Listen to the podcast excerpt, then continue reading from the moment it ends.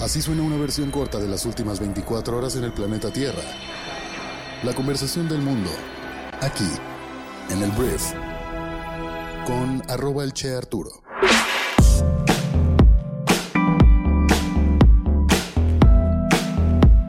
Muy buenos días, bienvenidas, bienvenidos a esto que es el brief para este martes 23 de mayo.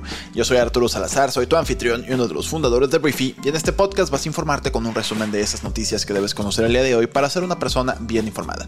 Antes de comenzar, quiero decirte que este, este podcast es traído a ti por Briefy GPT, nuestra nueva herramienta que utiliza inteligencia artificial para convertirse en un consultor estratégico para tu negocio. Su inteligencia artificial y conocimiento exclusivo te permite desarrollar planes y estrategias para aumentar tus ventas y también mejorar tu operatividad en tu negocio en cuestión de minutos. Entonces, si quieres conocer más acerca de nuestro Briefy GPT, por favor escríbenos a hola.briefy.com. Muchísimas gracias por estar aquí. Comenzamos con esto, que es el brief.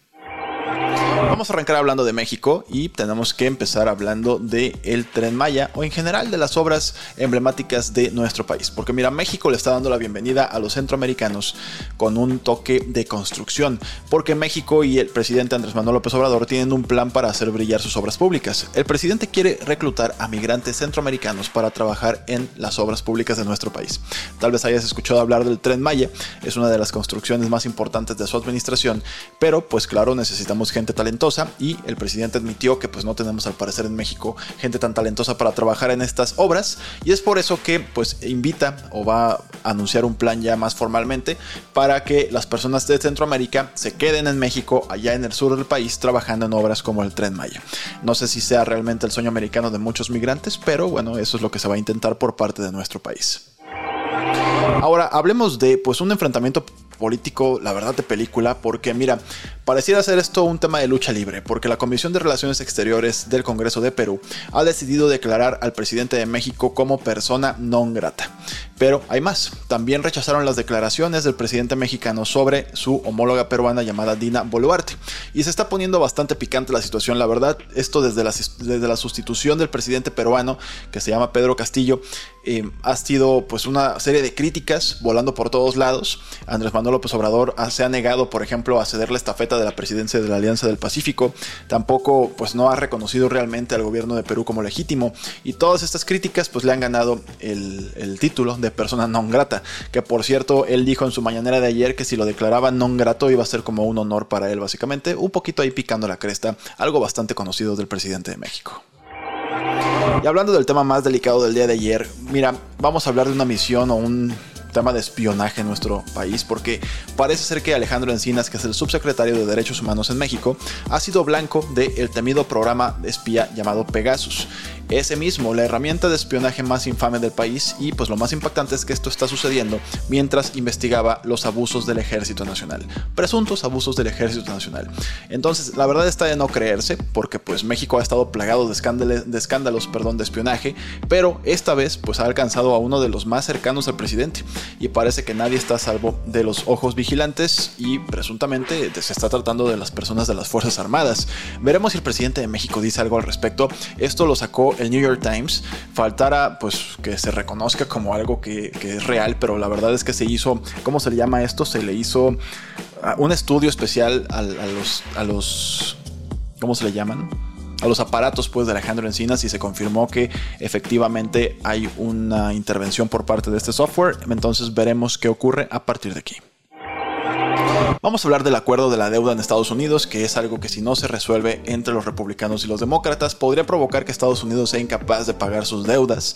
Pero parece ser que hay pues más o menos buenas noticias. Hemos estado varios días hablando de esto, porque como que no, no podemos vislumbrar realmente qué va a ocurrir. Las conversaciones sobre el techo de la deuda están en pleno apogeo según el republicano, que es el, el representante, ¿cómo se le llama? El presidente de la Cámara de Representantes republicano, Kevin McCarthy, está optimista al respecto. Ayer dice que eh, dijo más bien que las conversaciones con Joe Biden, porque se juntó con el presidente de Estados Unidos, pues todavía no son definitorias y todavía no hay un acuerdo así en la mesa, pero pues que van avanzando las cosas. Entonces la pregunta es si Estados Unidos podrá evitar el incumplimiento del pago de la deuda. El tiempo realmente dirá si este drama financiero tiene un final feliz, pero la verdad es que está compleja la situación. Esperemos que sí. Ahora vamos a hablar de la carrera presidencial de Estados Unidos, porque así como aquí hay corcholatas en nuestro país, en Estados Unidos también surgen cada vez más perfiles, sobre todo en el Partido Republicano, para pues intentar ir por la presidencia de Estados Unidos. El senador Tim Scott ha lanzado oficialmente su campaña presidencial y con esto se une a un grupo de candidatos republicanos que incluye a Nikki Haley, a Asa Hutchinson, también a Larry Elder, a Vivek Ramsawamy y sorpresa, sorpresa, al expresidente más naranja del mundo, el señor Donald Trump o Donaldo como le decimos aquí en el brief. Entonces es una verdadera competencia. También por ahí está, aunque no oficialmente a punto de lanzar, este Ron DeSantis, el, el gobernador perdón, de Florida. Entonces, con respaldos de, senadores importantes y un fondo de guerra de campaña millonario, tiene muchísima lana recaudada. Este Scott, pues al parecer está listo para darlo todo para intentar competir con el resto de sus colegas. Y la pregunta es, pues, ¿quién se llevará la victoria republicana en la carrera hacia la Casa Blanca? Como todo, vamos a esperar y veremos qué pasa. Hablemos de WhatsApp, esta plataforma, esta aplicación móvil que probablemente utilices para comunicarte con tus amigos, porque al parecer la espera terminó. WhatsApp, propiedad de la eh, propiedad de Meta, que también es la empresa dueña de Instagram y de Facebook, anunció pues una nueva y la verdad a mí me emociona mucho esta función que es la edición de mensajes enviados. Ahora podrás corregir tus errores o cambiar de opinión hasta 15 minutos después de enviar un mensaje. Y bueno, esto es un control total sobre esto es un perdón, un control total sobre tus chats. Entonces, esperemos que esto ya llegue pronto a todos los celulares. No tendrás que preocuparte de si un mensaje está mal escrito o si es vergonzoso o si le dijiste mamá a la maestra o maestra a tu mamá, este tipo de cosas que a veces pasan cuando uno ahí confunde roles en tu forma de hablar, se podrán editar con 15 minutos. Ese será tu tiempo límite. Hablemos de pañales, porque mira, hay una construcción ecológica que se está desarrollando por unos investigadores que construyeron la primera casa conocida hecha de concreto que contiene pañales triturados. ¿Oíste bien? Resulta ser que estos pañales no reciclables pueden reemplazar parte de la arena utilizada en producción de concreto. Entonces, con esto se hace más amigable para el medio ambiente lo que estés construyendo. Entonces construyeron una pequeña casa basada en pañales en Indonesia y los resultados la verdad fueron bastante buenos. Parece que los pañales tienen un papel importante en el mundo de la construcción y esperemos que esto se replique y se sigan utilizando. Uno de los, yo creo que una, uno de los productos más nocivos para el medio ambiente que podemos tener. O sea, son pañales que de por sí son plásticos y plásticos y capas y capas y capas y además tienen caca. Entonces todo mal con los pañales. Pero bueno, ahora serán edificios. Por último voy a hablar del el actor Ray Stevenson porque la verdad una tragedia sucedió el de ayer. Se anunció que este talentoso actor conocido por sus papeles en Thor, también en Star Wars y muchas series de televisión, eh, pues ha fallecido a los 58 años. Es un golpe duro para la industria del entretenimiento. La verdad es que no se reveló la causa de su muerte y bueno, su presencia en la pantalla grande y pequeña al parecer será bastante recordada. Hubo muchísimos comentarios, obviamente, de pésame, de, solidaridad. Entonces, bueno, eso. De hecho, estaba grabando una película, no en el acto mientras murió, pues, pero estaba en producción apenas de otra película. Fue una sorpresa y esperemos que, pues, descanse en paz. Muy bien, antes de irme te quiero hacer mi recomendación del día en Briefy, que es nuestra aplicación móvil para líderes de negocios que buscan desarrollar sus habilidades de management invirtiendo 15 minutos al día. El día de hoy traigo para ti un artículo que puedes leer o escuchar llamado 5 estrategias para capacitar a los empleados para tomar decisiones. ¿Qué sucede si eres una persona que eres un líder o una líder de negocios y tienes a mucha gente yendo contigo para validar que lo que están haciendo está bien? Y están ahí desperdiciando un montón de tiempo, este artículo te da tal cual cinco estrategias para que tú capacites a, tu, a tus colaboradores y que tengan esa confianza para poder tomar sus propias decisiones, porque para eso los contrataste, para que tomen sus propias decisiones, obviamente en el beneficio de la empresa.